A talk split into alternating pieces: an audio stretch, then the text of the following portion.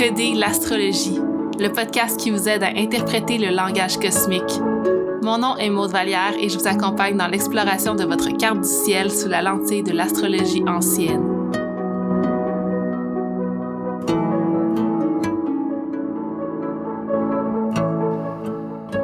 Bonjour, j'espère que vous allez bien. Merci d'être ici avec moi pour ce troisième épisode du podcast. Je suis super contente de pouvoir enregistrer aujourd'hui. Quelques semaines se sont écoulées depuis l'enregistrement du dernier épisode et c'est pas l'envie qui manquait de revenir au micro, mais disons que j'étais pas mal occupée. Euh, donc aujourd'hui, on va parler de la maison 1, de l'ascendant et du maître de l'ascendant. Donc trois sujets qui n'en forment qu'un et qui sont pour moi la fondation, la base d'une lecture de cartes du ciel. Mais avant de commencer, j'avais envie de vous donner un petit update et euh, de prendre le temps de vous remercier. Remercier toutes les personnes qui ont pris le temps de s'abonner au podcast sur Spotify, d'écouter les épisodes, de les partager sur les réseaux sociaux, de me laisser vos commentaires et surtout de laisser des reviews sur Apple Podcast. Ça me fait vraiment chaud au cœur de savoir que vous êtes là avec moi et je suis très émue et touchée euh, de pouvoir partager ma passion pour l'astrologie. Et pour vous remercier, j'avais envie de vous offrir un petit coupon rabais sur ma boutique en ligne euh, qui se nomme Mystic Prints. C'est une boutique Etsy sur laquelle je vends des imprimés euh, inspirés des arts mystiques comme l'astrologie et le tarot. Donc, je fais des cartes du ciel personnalisées, euh, des imprimés des constellations du zodiaque, des imprimés des cartes de tarot. Tout ça avec du papier métallique foil laminé à chaud sur du carton noir. Donc, je vous invite à aller visiter visiter ça sur mysticprince.com et le coupon pour 10% de rabais, le code est décode astro, donc D-E-C-O-D-E A-S-T-R-O. Je vais ajouter ça dans la barre d'information de l'épisode.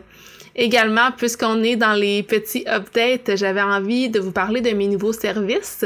Donc, j'offre maintenant des lectures de cartes du ciel. Vous pouvez aller voir mes différents forfaits sur mon site web maudevalière.com. L'adresse sera également dans la barre d'information. Euh, J'ai différents forfaits, donc des analyses de cartes du ciel qui sont plus euh, courtes J'en ai des complètes qui explorent toute la carte du ciel au complet. Euh, j'ai des analyses pour couple, des analyses de transit à venir pour les prochains six mois, les prochains un an. Et j'ai également euh, une formule question-réponse où vous pouvez poser les questions que vous voulez et euh, j'y réponds. Donc, euh, pour l'instant, les disponibilités vont au mois de mars. Je suis bookée d'ici là. mais je vous invite à aller voir ça, puis ça me ferait plaisir d'explorer les astres de votre carte du ciel avec vous. Alors voilà, c'est la fin de la pause publicitaire. à défaut d'avoir un commanditaire, je serai mon propre commanditaire. Donc, on va directement plonger dans le vif du sujet, la maison 1, l'ascendant. Euh, c'est le premier placement que je regarde quand que je fais une lecture de carte du ciel. Pour moi, c'est vraiment la base, c'est la fondation. Et je pense que je vous l'avais expliqué dans le premier épisode qui était une introduction. Euh, en astrologie ancienne, on voyait vraiment l'ascendant comme le placement qui représentait le plus le natif. Donc, la carte du ciel représente la vie complète, tandis que la maison 1 et l'ascendant représentent euh, qui est la personne, quels sont ses traits de personnalité, traits de caractère, etc. Donc, je vous rappelle qu'en astrologie ancienne, on utilise le système de domification, donc le système de maison, signe entier, whole signs en anglais. Donc, tout ce que je vais vous expliquer dans les prochaines minutes va être euh, basé sur euh, ce système-là. Donc, qu'est-ce que l'ascendant? Pour comprendre ce concept, faut savoir que dans le ciel, il y a deux types de mouvements. Il y a le mouvement que l'on connaît des planètes qui tournent autour du Soleil et ça, c'est le mouvement secondaire. Euh, dans notre carte du ciel, elle tourne dans le sens contraire des aiguilles d'une montre. Le mouvement primaire, lui, est représenté par la Terre qui fait une rotation sur elle-même et qui passe à travers les 12 signes du zodiaque dans le sens des aiguilles d'une montre dans les 24 heures d'une journée. C'est difficile à expliquer comme ça à l'audio, mais en gros, la roue du zodiaque tourne et tout dépendant de l'heure de votre naissance, elle s'arrête à un certain moment et c'est là que votre carte du ciel est générée.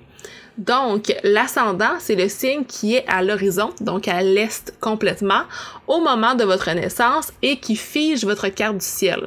Le signe qui est à l'horizon détermine donc le, degré zéro de votre carte du ciel, le degré zéro de la maison 1 et euh, le point de l'ascendant flotte dans la maison 1. Je trouve que de savoir que l'ascendant est déterminé par le mouvement de la Terre donne vraiment du sens à la définition de ce qu'est l'ascendant.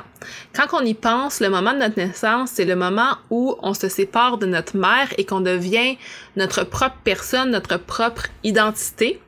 Et euh, si on regarde à l'horizon et qu'on sait que l'ascendant est déterminé par la Terre, ben la Terre, c'est la planète sur laquelle on vit, c'est la planète donc qui est la plus proche de nous. Alors l'ascendant dans notre carte du ciel, c'est le signe qui est le plus proche de qui on est. Donc, pour mieux comprendre le point de l'ascendant, on peut regarder son degré et aller pousser plus loin dans nos recherches et comprendre les décans, les termes égyptiens.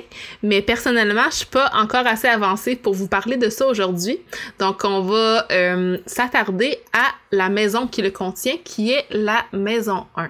Alors, la maison 1 fait partie euh, d'une catégorie de maisons qu'on appelle les maisons angulaires. Il y a trois types de catégories de maisons dans une carte ciel. Les maisons angulaires, les maisons cadentes et les maisons succédantes. Donc, les maisons angulaires, vous l'aurez compris, sont les maisons qui sont à des angles. Donc, on a la maison 1 qui est à l'est, la maison 7 qui est à l'ouest, la maison 10 qui est complètement au-dessus de notre tête et la maison 4 qui est complètement sous nos pieds. Euh, les maisons succédantes sont les maisons qui sont juste après les maisons angulaires et les maisons cadentes sont celles qui sont juste avant les maisons angulaires. On considère les maisons angulaires dans notre carte du ciel comme les maisons les plus puissantes. Quand on a des planètes dans ces maisons-là, euh, ça va être facile à reconnaître chez la personne, ça va être évident dans une carte du ciel, puis il va avoir une, une genre de dominance par rapport aux autres planètes. Pour bien comprendre la maison 1, je crois que ça serait important de faire le tour des euh, du quatuor des maisons angulaires. Donc, on dit souvent que la maison 1 c'est the self, donc c'est soi, alors que la maison 7 qui est juste en face, c'est l'autre, donc nos relations avec les autres. On dit que la maison 4 qui est sous nos pieds, c'est notre vie privée, tandis que la maison 10 qui est sous notre tête, donc en haut du ciel à la vue de tous, c'est notre vie publique. On a certaines petites questions qu'on peut associer à ces maisons-là. Par exemple, la maison 1, on dirait qui es-tu?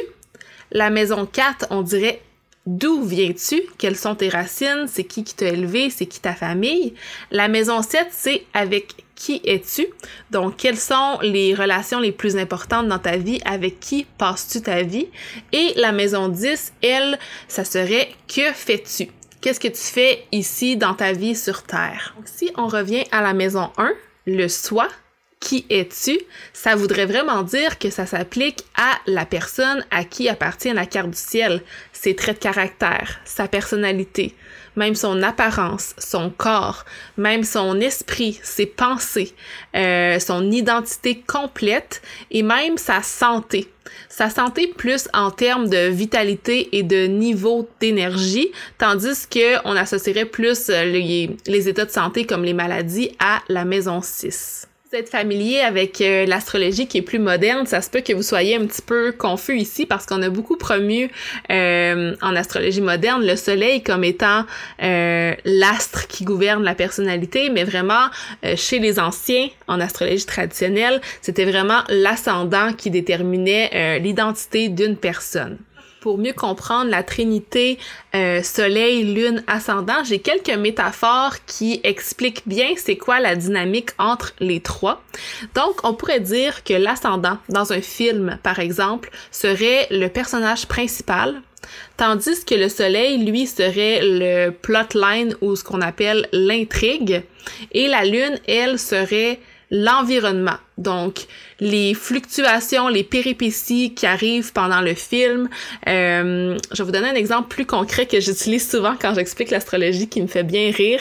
Mais euh, je dirais que l'ascendant, c'est Peter Parker et le soleil, c'est Spider-Man. Donc, Peter Parker est venu sur Terre pour être Spider-Man et la Lune, elle, représente toutes les péripéties qu'il rencontre, la fluctuation dans ses émotions à travers ces péripéties-là, puis vraiment l'environnement dans lequel le film se passe. Euh, un autre un autre métaphore serait la métaphore de la voiture. Donc l'ascendant serait la voiture et le volant. Le maître de l'ascendant, lui, serait le personnage qui prend le volant et qui dirige la vie. Le soleil, lui, ça serait l'essence que tu mets dans ta voiture qui euh, donne l'énergie à ta voiture puis un peu qui, qui lui permet d'avancer. Et la lune, elle, représenterait la route, les, les intempéries que tu rencontres sur ta route. Donc, je sais pas si ces métaphores-là vous aident, mais moi, ça me permet vraiment de faire un sens de tout ça. Euh, aussi, en astrologie védique, donc l'astrologie indienne, on associe la maison 1 au dharma. Le dharma, c'est quoi? C'est ta vérité. C'est le code moral qui dirige ton mode de vie. C'est comme la loi universelle cosmique ou la base éthique sur laquelle tu vis ta vie puis que euh, tu choisis tes valeurs. Euh, le dharma te permet de faire ce qui est juste, de faire ce qui est vertueux pour vivre une vie harmonieuse. Donc ça voudrait dire que si tu t'alignes à l'énergie, l'archétype de ton ascendant, du signe zodiaque de ton ascendant, ben tu plus de chances de vivre une vie harmonieuse et alignée qui est intéressant à explorer, euh, qui provient de l'astrologie ancienne, c'est euh, la maison 1 qui était décrite comme Mercury's Joy, la joie de Mercure.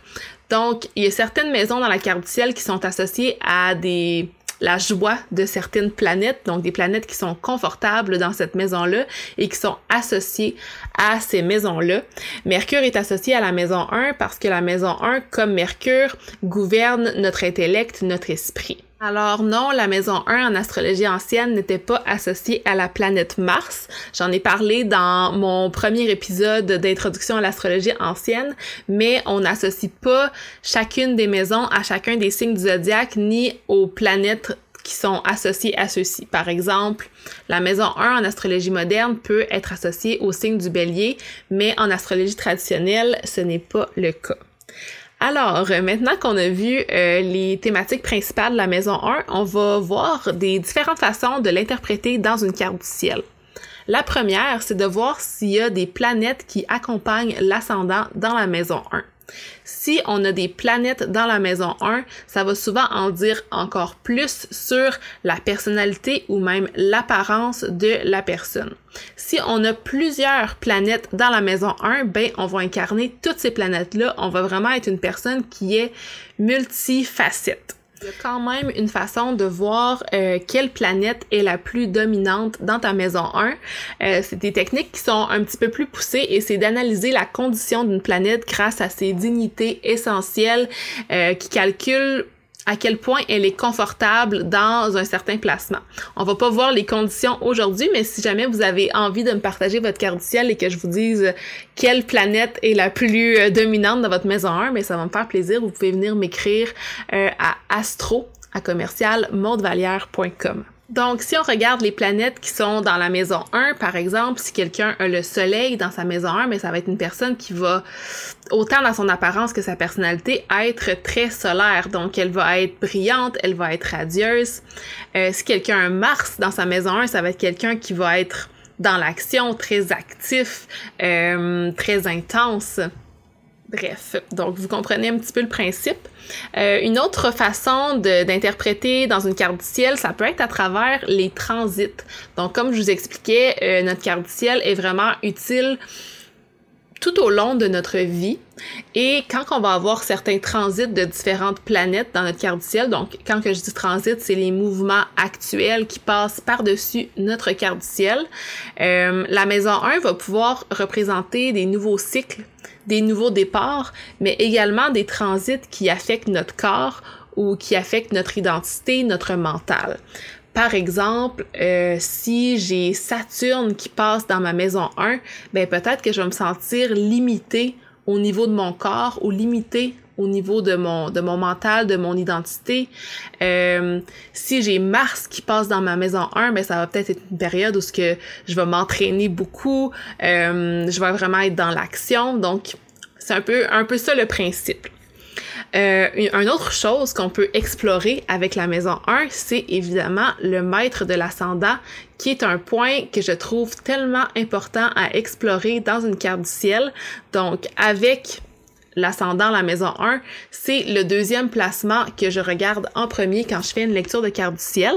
C'est quoi le maître de l'ascendant? Ben, c'est la planète qui gouverne le signe dans lequel est ton ascendant. Rapidement, on va faire le tour de chacune des planètes qui gouvernent chaque ascendant. Euh, si jamais vous n'avez pas écouté le premier épisode, je vous rappelle qu'en astrologie ancienne, on utilise seulement les sept planètes visibles. Donc, on n'utilise pas Neptune, Uranus et Pluton pour euh, ce qui est des rulerships. Donc, euh, c'est normal si c'est pas Uranus qui gouverne le Verseau, etc. J'utilise vraiment les doctrines de l'astrologie traditionnelle. Donc, le bélier est gouverné par Mars. Si vous êtes ascendant bélier, votre maître d'ascendant est Mars. Le taureau par Vénus. Le gémeau par Mercure. Le cancer par la Lune. Le lion par le Soleil. La Vierge par Mercure. La balance par Vénus.